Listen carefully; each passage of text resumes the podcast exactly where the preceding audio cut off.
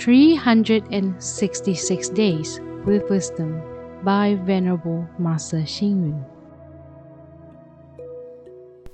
February 15.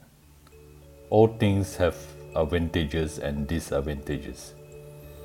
If you know how to deal with them and focus on the right point, even rotten wood and stones can be used as medicine. Everyone has strengths and weaknesses. If we can utilize them appropriately and fully, even the broken irons and copper can be refined into steel.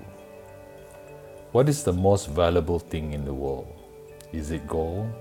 Is it diamond? Bread can be more valuable and important than gold and diamond in times of war or famine. So, to be able to live is the most valuable thing.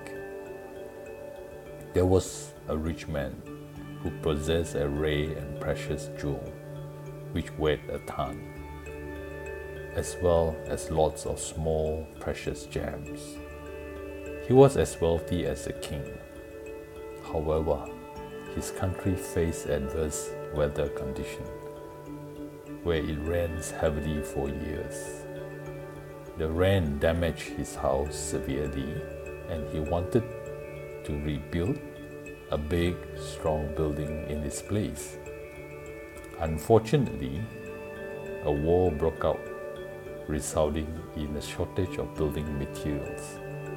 At that time, if the rich man had a choice, he would definitely prefer stone for his new house to his precious gem.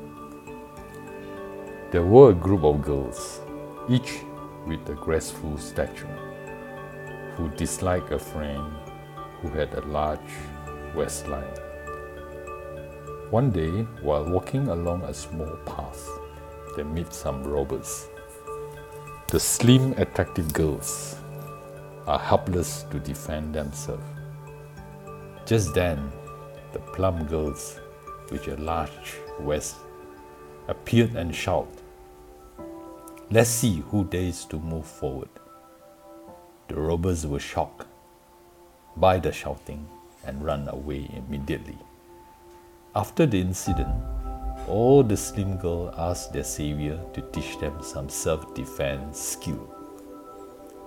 It is very difficult to judge the value of anything or to measure the size and length of anything. All things are valuable when they are beneficial to us and useful for our lives. Read, reflect, and act. What is the most valuable thing in the world? It is not necessarily precious stone. To be able to live is the most valuable thing in the world. Please tune in, same time tomorrow as we meet on air.